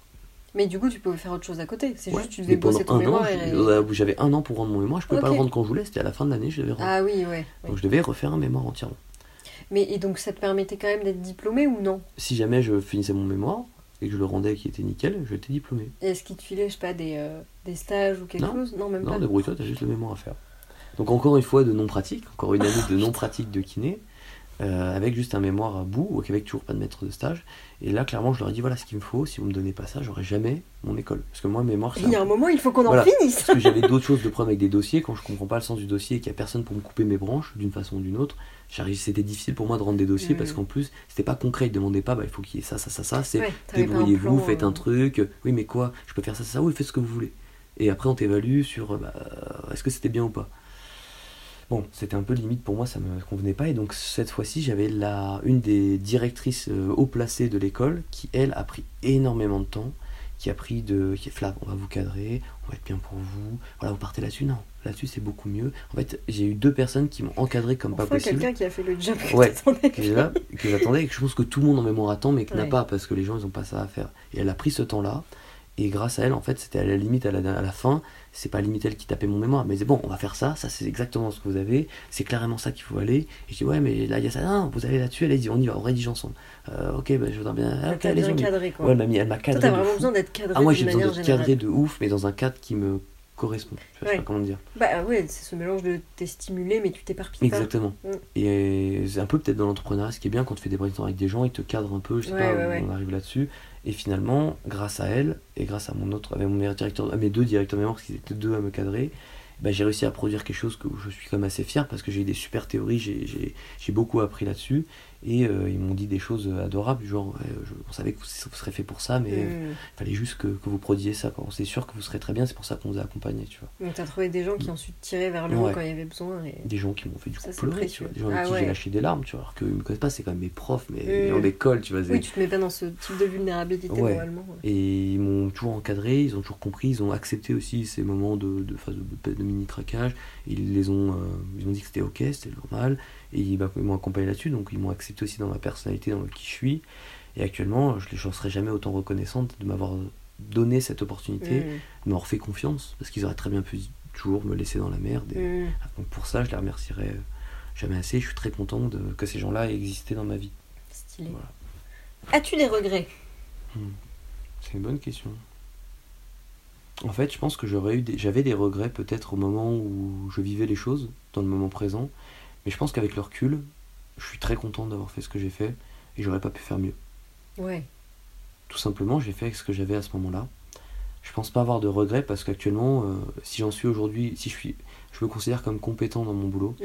voire plus que compétent dans mon boulot, parce que je me suis formé aussi en kiné du sport, je suis toujours dans la recherche et je m'investis énormément pour mes patients et je fais des recherches que j'aurais jamais fait avant. Je m'investis à Mm. minuit, je peux regarder des trucs et tout pour ah la séance d'après, il faudrait que je fasse ça parce que il m'avait parlé de ça et puis ça fait le lien avec la séance. Enfin, bref, j'adore ça. Et en fait, ça, je pense que je l'ai acquis grâce à cette base ultra solide de ces 6 ans, cette- de ces 6 ans de formation en fait qui m'ont donné des bases de T'as ouf. doublé le temps que Ouais. t'aurais dû avoir. Mais ce temps-là, je pense qu'il était nécessaire en fait. Mm. Et euh, je suis ultra content d'avoir ces bases-là parce que maintenant, vu que je les ai revues deux fois plus longtemps que tout le monde et que j'ai fait des liens avec beaucoup de choses et que j'ai dû me réadapter, Mhm. rebosser, en fait, j'ai tout oublié pour re-réapprendre, pour re-tout oublier pendant un an et pour tout re-réapprendre. En fait, ça m'a obligé. à- En fait, les bases sont trop solides maintenant. Mm. Je sais pas comment dire, elles sont, elles sont ancrées et, et ça me donne une capacité de, dans mon boulot. Ça m'a donné aussi le temps de me construire professionnellement et dans qui je suis parce que pendant ces années aussi solo, bah, je me suis remis en question, je me suis posé beaucoup de questions et j'arrive avec une certaine maturité, on va dire professionnelle, euh, émotionnelle et même dans qui je suis, auquel je me connais très bien et je pour gérer les problèmes des autres, surtout les patients qui sont tout le temps dans la, sont très souvent, pas tout le temps, très souvent dans la plainte et dans leur euh, douleur, dans leurs euh, difficultés, mais il faut aussi une bonne gestion de soi-même pour, pour pouvoir le faire. Et euh, je suis très content de. J'ai pas vraiment de regrets parce que je pense que tous les points finalement euh, où je captais pas, ils sont liés en fait. Ils se Mm. relient maintenant. L'école de commerce, ça m'a permis euh, d'apprendre à, à créer des réseaux, des connexions, à comprendre un peu le monde aussi de, de l'économie et d'une entreprise parce que finalement, qui n'est indépendant, qui n'est libéral, T'as pas été en entreprise à c'est un auto-entrepreneur. Mm. et c'est important d'avoir cette vision-là. Non, mais ce qui est chouette, c'est que là, t'en es, au- t'en es au stade où t'as du recul sur ton parcours, Mm. qu'a priori, t'es là où tu veux être. Et que t'arrives à comprendre pourquoi c'était nécessaire de passer par toutes ces étapes, et qu'en tout cas, toi, t'arrives à, à voir euh, ce que t'en as retiré. quoi. Ça. c'est génial. Le seul truc que j'ai, c'est que j'ai eu la... pour faire ce parcours-là que j'ai eu, je pense qu'il faut aussi avoir la chance d'avoir un, sou- un soutien financier. Oui, de la part des parents. Et même si jamais du coup j'ai dû prendre un prêt pour ces années d'études que j'ai entre guillemets euh, données, parce que mes parents ils ont dit bah tu payes 3 ans et là les 3 autres années bah, c'est pour ta poche, hein, mon go. Ah ouais mon coco, non Ouais, t'as payé pour 3 comprends. ans, t'as payé tes études, euh, bah ça serait bien que tes, éche- entre tes échecs tu les assumes. Mm. Moi ok je les assume du coup. Et du coup malgré ce prêt là qui, qui finalement on sort bien, il y a a remboursement remboursé un peu en partie. Euh, si jamais t'as pas la chance d'avoir des parents qui soient quand même euh, qui à l'aise financièrement, j'aurais pas pu avoir la chance d'être là où j'en suis aujourd'hui Mm. aussi. Ça faut pas oublier, c'est que j'ai eu ce luxe Mm. de pouvoir prendre ce temps et que beaucoup de gens ne l'auront jamais Mm. parce que j'ai quand je viens quand même d'une classe euh, milieu haute, middle haute. Et je pense que si jamais j'avais dû bosser, j'aurais pas j'aurais jamais pu euh, Ouais, assumer ça. pu Personne n'aurait pu assumer, travail à j'en aurais pas pu euh. faire ce que j'ai fait là aujourd'hui, ce que je dis là aujourd'hui. Je n'aurais jamais pu le faire si jamais euh, Mm. clairement j'avais bah écoute mon coco t'as peur, personne te finance. Ça j'aurais dû travailler, j'aurais dû cravacher, j'aurais dû euh, j'aurais dû m'en sortir autrement. Mm, mm, Donc j'en suis aussi là aujourd'hui grâce à ça et pas uniquement parce que par ce parcours. mm. Et est-ce qu'il y a quelque chose que t'aurais aimé savoir quand t'étais plus jeune, que ce soit au lycée ou après, des, des choses que tu comprends maintenant, tu te dis, ah putain, ça, si je l'avais su, je l'aurais mis en place plus tôt ou autre? Beaucoup de choses. Ouais. Notamment la capacité à travailler, d'être dans une ambiance de travail où Mm. j'ai besoin de voir des gens qui, qui travaillent à côté de moi. Si des gens travaillent, j'ai en fait ce côté où, même si jamais c'est dur pour moi de travailler solo, si je suis avec des gens qui travaillent, j'ai ce côté, il faut que je travaille, ils travaillent. Mm, mm. On est dans une ambiance de boulot, on bosse. Et ça, j'aimais bien, mais je ne savais pas, du coup, je n'avais pas la fac, j'avais pas ces, ces- ces- ces trucs-là. Je sais aussi que euh, j'aurais bien aimé qu'on m'accompagne beaucoup, enfin, qu'on soit dans des paroles positives. Donc ça, c'est pas, pas quelque chose que moi j'ai appris sur moi, mais voilà, que... hum, Oui, mais après, c'est si tu l'avais su, Mm. peut-être que tu aurais pu dire à tes parents j'ai besoin d'encouragement, là, euh, Voilà. tel discours, moi, ça, au contraire, ça me tire vers le bas. euh, si vous voulez m'aider, faites ça. Après, d'ailleurs, Voilà, ça marche ou pas, t'arrives à discuter ou pas, mais en tout cas, quand tu sais les choses, t'as déjà un peu plus de marge de manœuvre. Ouais, c'est ça, exactement. Et puis j'apprends, j'ai appris aussi que euh, il faut trouver un équilibre entre la pression que tu... Ah oui, entre ma capacité à être euh, perfectionniste Mm. et euh, cette capacité en fait à toujours vouloir faire le meilleur. Et pour moi, l'attente, c'est le 20 sur 20. Ce Ok. qu'on attend de toi, c'est le 20, sauf que j'ai oublié que c'était le 10. Mais moi, je voulais le 20. On te dit, voilà, le projet, il doit être comme ça. Et ça, le cadre qu'on te demande d'avoir, c'est le 20 sur 20. Mm. Et moi, je veux arriver à ça. Mais ça me prend beaucoup de temps. Voilà, il faut que tu 12 ou 10. Bah, vise le 15 peut-être. Mais ta perfectionniste, c'était une erreur. c'est une- pour moi, c'est une erreur d'être trop perfectionniste. Mm. Dans le sens où on a des attentes envers toi. À un moment, tu as une deadline, tu le rends à 15 sur 20, c'est déjà très bien. Ouais, ouais, ouais. Voilà. Et les 5, les 5 points que tu vas gagner, ça te prend trop de de temps. Ça te prend trop de temps. et ouais. Ça te, ça te bouffe le cerveau, tu préfères autre chose. C'est pas grave de pas avoir. le 20. Mm, mm. C'est pas grave. Tu feras mieux. Enfin, si vraiment tu veux t'investir, prends du temps personnel, mais il faut pas que ça te coûte trop. Mm. Ça, le fait d'être capable de, de relâcher ce perfectionnisme euh, qu'on te demandait, moi, à l'école, parce que c'est une école qui te demande d'arriver à 20, Mm.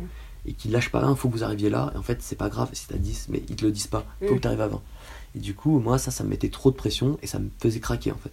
Au point où j'étais paralysé de pas rendre des trucs parce que Ah ouais. ça allait à... J'avais peur que ça arrive à 10, tu vois. Ah ouais. Ouais, donc du coup, ça me- je le rendais presque, je préférais limite de pas rendre. Donc Ah, pas de note, donc zéro. Tu vois le truc, le cercle vicieux. Ah Alors. Et le moment où on m'a dit non, mais en vrai, euh, rends ce que tu veux, et t'auras- tu passes, de toute façon, t'inquiète, tu passeras. Euh, c'est pas le. En fait, quand les profs m'ont dit non, mais c'est pas juste, rendez quelque chose, vous aurez, on vous le donnera. Oui, c'est juste qu'eux, Ah. ils veulent te tirer au plus haut, mais en fait, Là- tu peux. Oh, ouais, ça m'a enlevé des pressions de ouf, tu vois. Ouais. Alors que en vrai, tu vois, je me suis. Donc ça, je l'aurais su au début, ça aurait été beaucoup mieux. Tu de m'étonnes. ouf. Tu vois, Moindre ce- doublement direct. Ouais, beaucoup moins. Et le fait de travailler en groupe, ensemble, c'est un truc qui m'a aidé beaucoup. C'est euh, travailler avec des gens, euh, voilà, kiffer sa vie, kiffer les relations, approfondir les gens, les gens réellement qui y sont, euh, se créer des, des réelles amitiés euh, sur du boulot, sur des, des valeurs communes, et ensuite se rejoindre sur les valeurs de la kiné. Tout ça, Mm. ça m'a beaucoup aidé aussi. Ça, j'aurais voulu le savoir. Fais des liens avec des gens qui- que tu kiffes et viens essayer de bosser avec eux.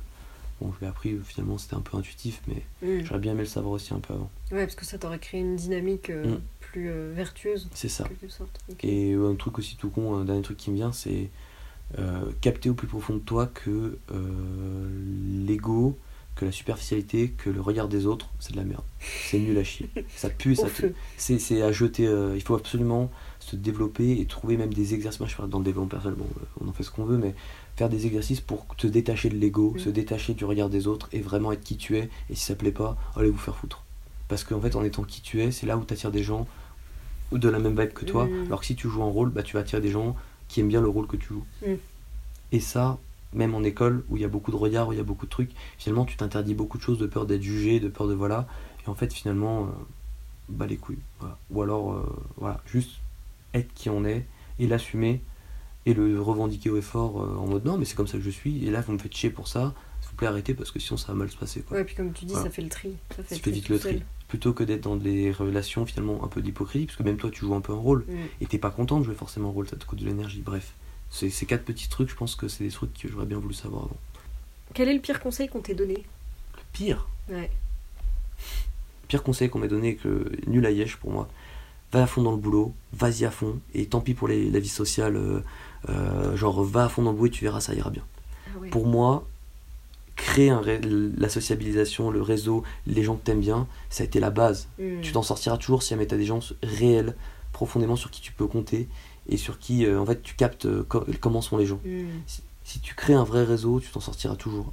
Parce que les gens, en France, il y a un côté vraiment, ou piston, on dire ça comme on Oui, veut, oui, oui. il y a ce côté, en fait, si jamais tu as de la sociabilité, si tu te vends bien, tu y arriveras. Tu peux tout Moi, en kiné, euh, je vais te dire un truc tout con, les gens le savent pas, mais en kiné, j'ai pas eu besoin d'un CV ni d'une lettre de motif depuis que je suis là.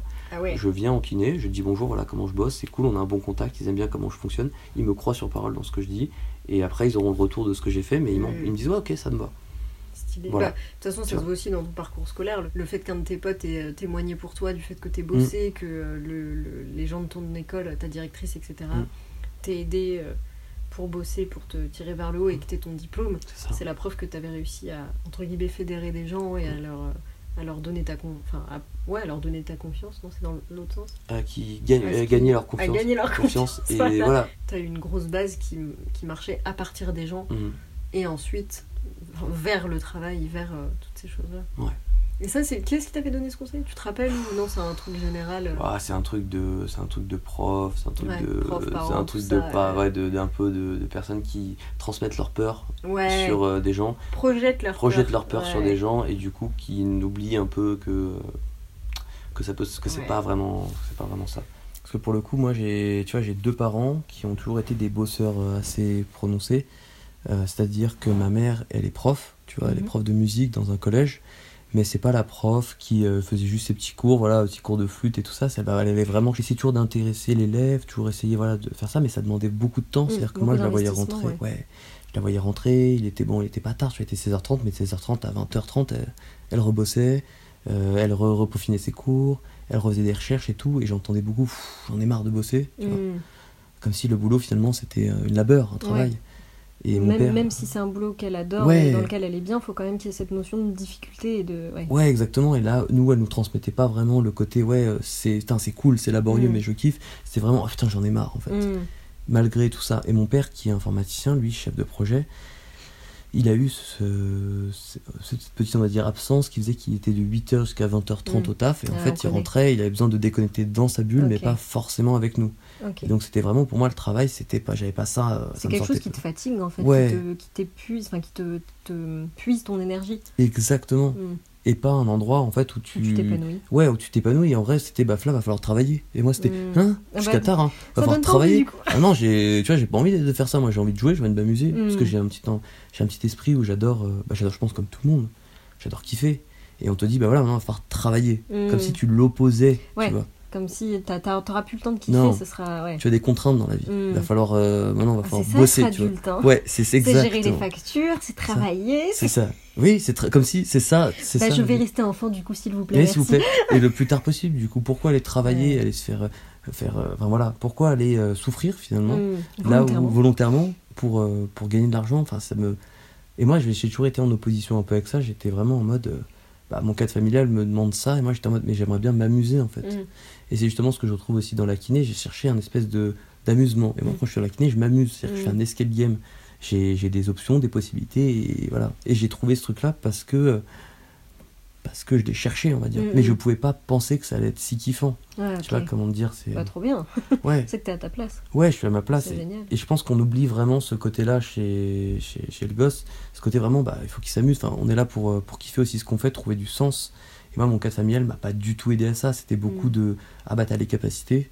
Du Ah coup, euh, il faut que tu fasses quelque chose. Alors, sans aller dans l'avocat, le médecin. Ce genre de choses, mais vraiment dans le côté, bah, il faut que tu te donnes les moyens, il faut que tu y ailles. Même si jamais c'est difficile, il faut le faire. Un peu peut-être à la japonaise aussi, tu vois. Vraiment, il faut bosser, il faut bosser, il faut que tu sois haut dedans pour avoir ce que tu veux faire.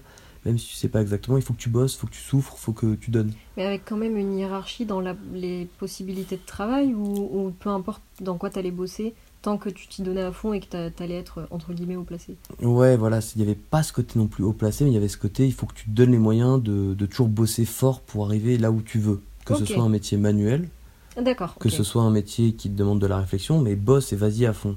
Et vas-y à fond, ça, ça sous-entend euh, travail dur jusqu'à très tard le soir, Mm. oublie un peu tes passions et tes trucs, parce que tout ça, c'est Et pas important. Ton cercle social, et- ouais.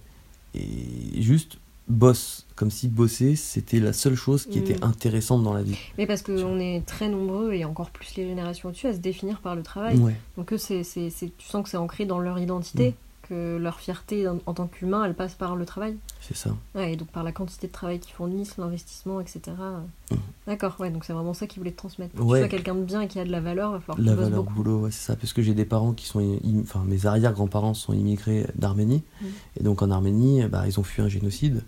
Et cette suite Mm. a fait que pour Ne s'intégrer, sois pas ingrat. ouais, ne sois pas en T'as un héritage. T'as un héritage, ouais. T'as pas les mêmes chances, faut que. Exactement. ouais. On a dû, on a dû bosser pour s'en sortir. C'était Mm. travailleur et intègre-toi, bosse, montre ce que tu, ce que tu vaux, et c'est par la valeur travail que tu vas t'en sortir. Alors ce que je remets pas du tout en Mm, question, au contraire sûr. actuellement, c'est juste dans la façon de faire. C'est vraiment, euh, enfin faut que, faut que, faut que tu, faut que tu donnes quoi. Faut Mm. que tu donnes, faut que tu donnes, tu donnes. Et l'amusement n'a pas vraiment sa place. Le jeu, l'amusement. C'est vraiment, euh, quand t'as le temps, une demi-heure euh, dans ta journée, Histoire de euh, quoi? voilà, histoire de dire, voilà, mais si tu t'amuses, en plus, euh, amuse-toi à lire des trucs Ouais. un peu, des, des bouquins pour tes. Ouais. Pour vas-y. re- bah, Mais c'est dommage cet aspect culpabilisation parce que même si je comprends très bien le fait que des gens en aient chié pour que toi derrière t'aies les chances qu'ils qu'ils n'aient pas eu, euh, très bien, mais du coup t'es pas censé euh, être enfermé dans le fait de devoir subir ta vie.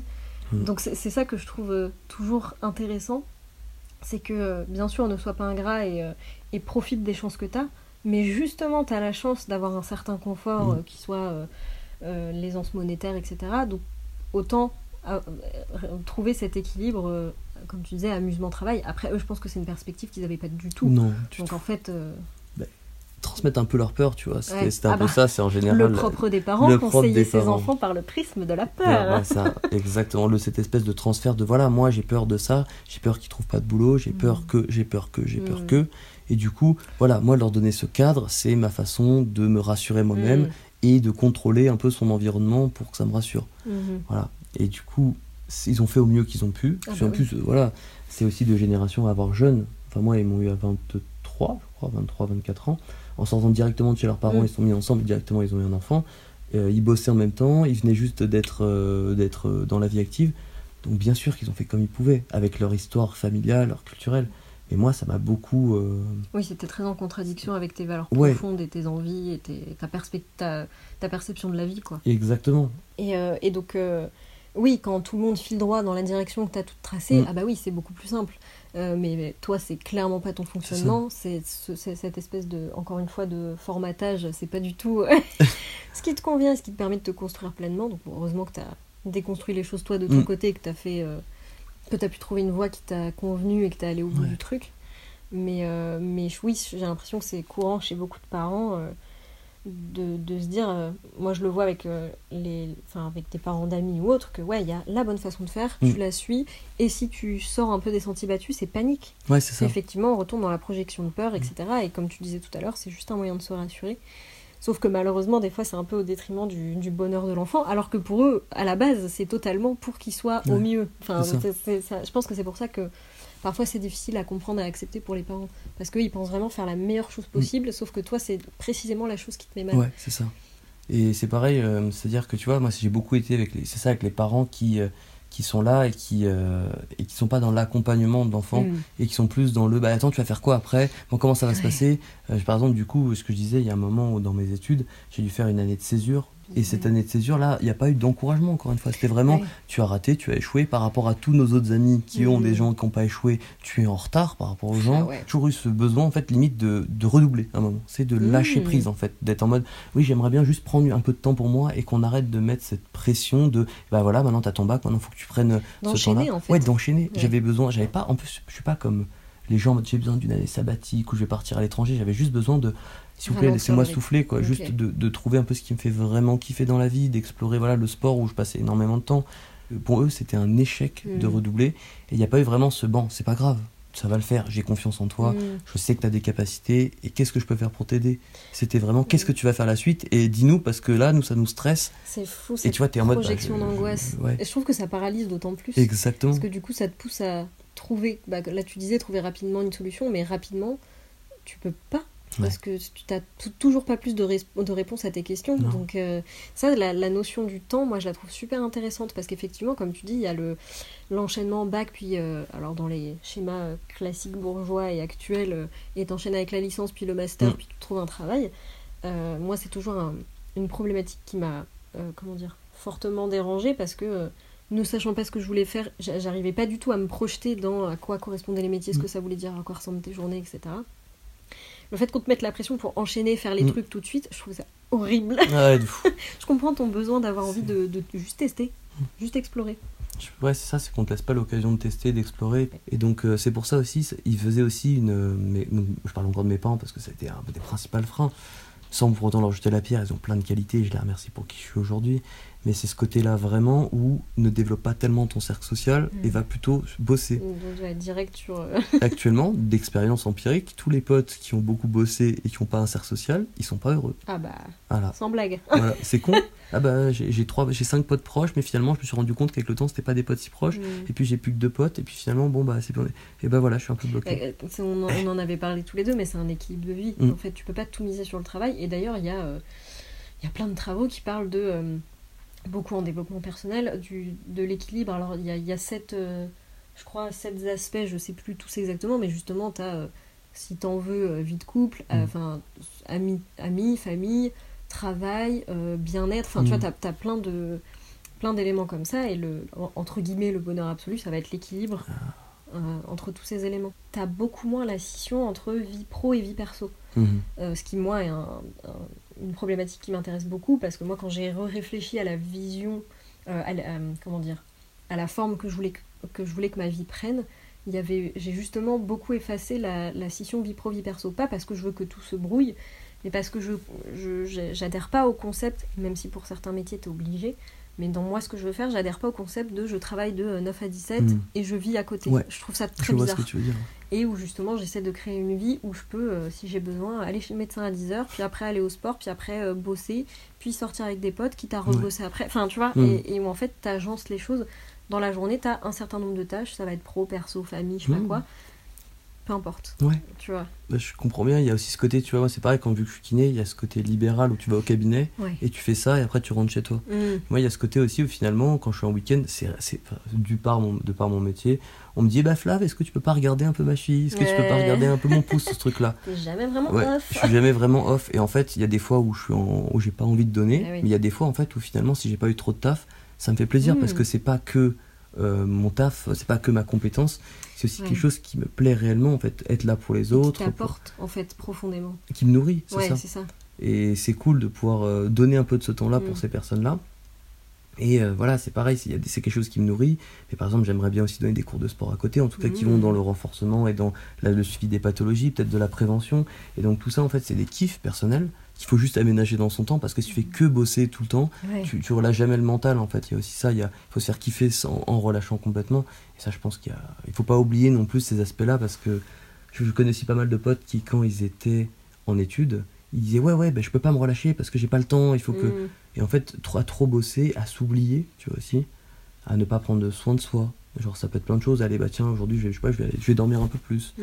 ou alors euh, je vais aller faire du sport je vais, ouais, je vais n'importe. aller voir un pote Ouais. dans de façon mesurée mais pas être tout le temps il faut que je bosse il faut que je bosse j'ai que deux heures avec moi juste de profiter peut-être mettre une alarme et dire voilà j'ai profité ces deux heures c'était trop cool j'aurais aimé que ça continue mais euh, là je dois retourner à, à Hmm. ça Mais ça, pour moi, c'est beaucoup une dérive et c'est un peu euh, ce que t'ont ce que t'ont transmis tes parents, euh, le, la productivité à outrance. Je pense que ça. tes potes qui te disent ça, c'est un mélange de ils arrivent pas euh, et ils vont culpabiliser s'ils Mm. relâchent. C'est pas qu'ils peuvent réellement pas parce que tu peux toujours Mm. faire une demi-heure de oui autre chose, tu vois. Mais c'est, moi je me souviens quand j'étais en, en deuxième année de master, que j'étais en stage et que j'avais mon mémoire à faire, j'étais pas mal bookée parce que je faisais beaucoup d'heures au stage et je bossais bien à fond sur mon mémoire parce que je voulais une bonne Mhm. note, je voulais pas juste passer. Et euh, même d'aller au sport, je culpabilisais parce que je me Mhm. disais c'est du temps que je pourrais passer à bosser. ça ouais. Après, j'ai essayé de me dire, mais t'as besoin de ce temps pour évacuer. Mais c'était difficile. Il y avait vraiment la culpabilité qui était là constamment. Et Ouais, de prendre ce temps, compliqué. ouais. ouais. Ouais, ouais, et c'est- c'est pas juste que tu veux pas ou que t'as pas réellement le temps, parce qu'il y a un moment, quand tu bosses 12 heures d'affilée, ton cerveau il fonctionne Mm. plus, donc euh, faut arrêter de se dire que, que tu peux encore faire quelque chose. C'est pas vrai, mais c'était juste euh, la culpabilité. Je pense à quand on parlait de tes parents tout à l'heure. Est-ce que Mhm. tu penses que maintenant ils sont fiers de toi? Boum, la question, la sentence. Ouais, je- ils me l'ont jamais dit, mais je pense qu'en vrai, oui. Mm. Parce que euh, ils nous parlent maintenant avec. euh, ils, nous, ils me considèrent comme un adulte. On Mm. parle d'égal à égal avec euh, mes parents. Ce qui n'était pas le cas avant. Ouais, on c'était un enfant parent. Et je sais que ils m'ont toujours dit que je serais adulte quand je gagnerai ma vie et quand je serai autonome. Voilà. Quand j'aurai mes responsabilités. Donc euh, maintenant que je gagne ma vie, que je suis responsable, que j'arrive à leur parler d'égal à égal et qu'ils me jugent, enfin, qui me. Ce sera toujours aux parents, ils auront toujours Mm. des conseils à te donner, mais vu qu'ils me considèrent comme un adulte et comme leur égal, donc dans une relation horizontale, je considère qu'ils sont fiers de moi. C'est putain N plus un, tout à fait. C'est plus N plus un, on est égalité, ils sont là pour moi et bien moi je suis là pour eux et on exprime nos désirs en tant qu'humains Hmm. et puis en tant que, euh, que voilà, c'est comme ça que ça doit se passer. Donc je pense qu'ils sont fiers de moi, même euh, si j'ai pas les mots oraux, c'est pas leur façon de communiquer, Hmm. c'est pas leur langage de me. Naturel. Naturel. Ouais. Ouais, et puis bon, si a priori tu rentres dans les cases qu'ils voulaient, en quelque Mm. sorte, tout va bien. Ouais. Ils sont rassurés, ils sont Mais ils sont contents. rassurés voilà, que j'ai quelque chose qui me plaise, qui me permette de subvenir à mes besoins, qui me permette de me mettre à l'abri et dans lequel voilà, je, je, je me plais et je me passionne. Hmm. Mais d'un côté, j'ai beaucoup parlé de ce qui me freinait, même Ouais. si jamais je n'ai pas du tout parlé de l'aspect où ils m'ont donné. Ils m'ont beaucoup donné. C'est ce côté, ils m'ont aussi donné un, un cadre de valeurs Hmm. qui sont forts et qui, m'ont, qui font qui, qui je suis aujourd'hui. Et Mm. j'aime qui je suis aujourd'hui. Et c'est grâce à eux que je suis qui je suis aujourd'hui aussi. Merci beaucoup d'avoir joué le jeu, ça me fait trop plaisir. Bah, merci à toi, c'est quelque chose dont tu parles depuis longtemps et on a enfin réussi à le mettre en place. Trop cool, merci de m'avoir invité dans ce podcast. Un grand merci d'avoir écouté cet épisode jusqu'au bout. S'il vous a plu, je vous encourage vraiment à en parler autour de vous et à mettre une note ou un commentaire sur Spotify ou Apple Podcast, car c'est vraiment le meilleur moyen de me soutenir et de faire connaître le podcast. À bientôt!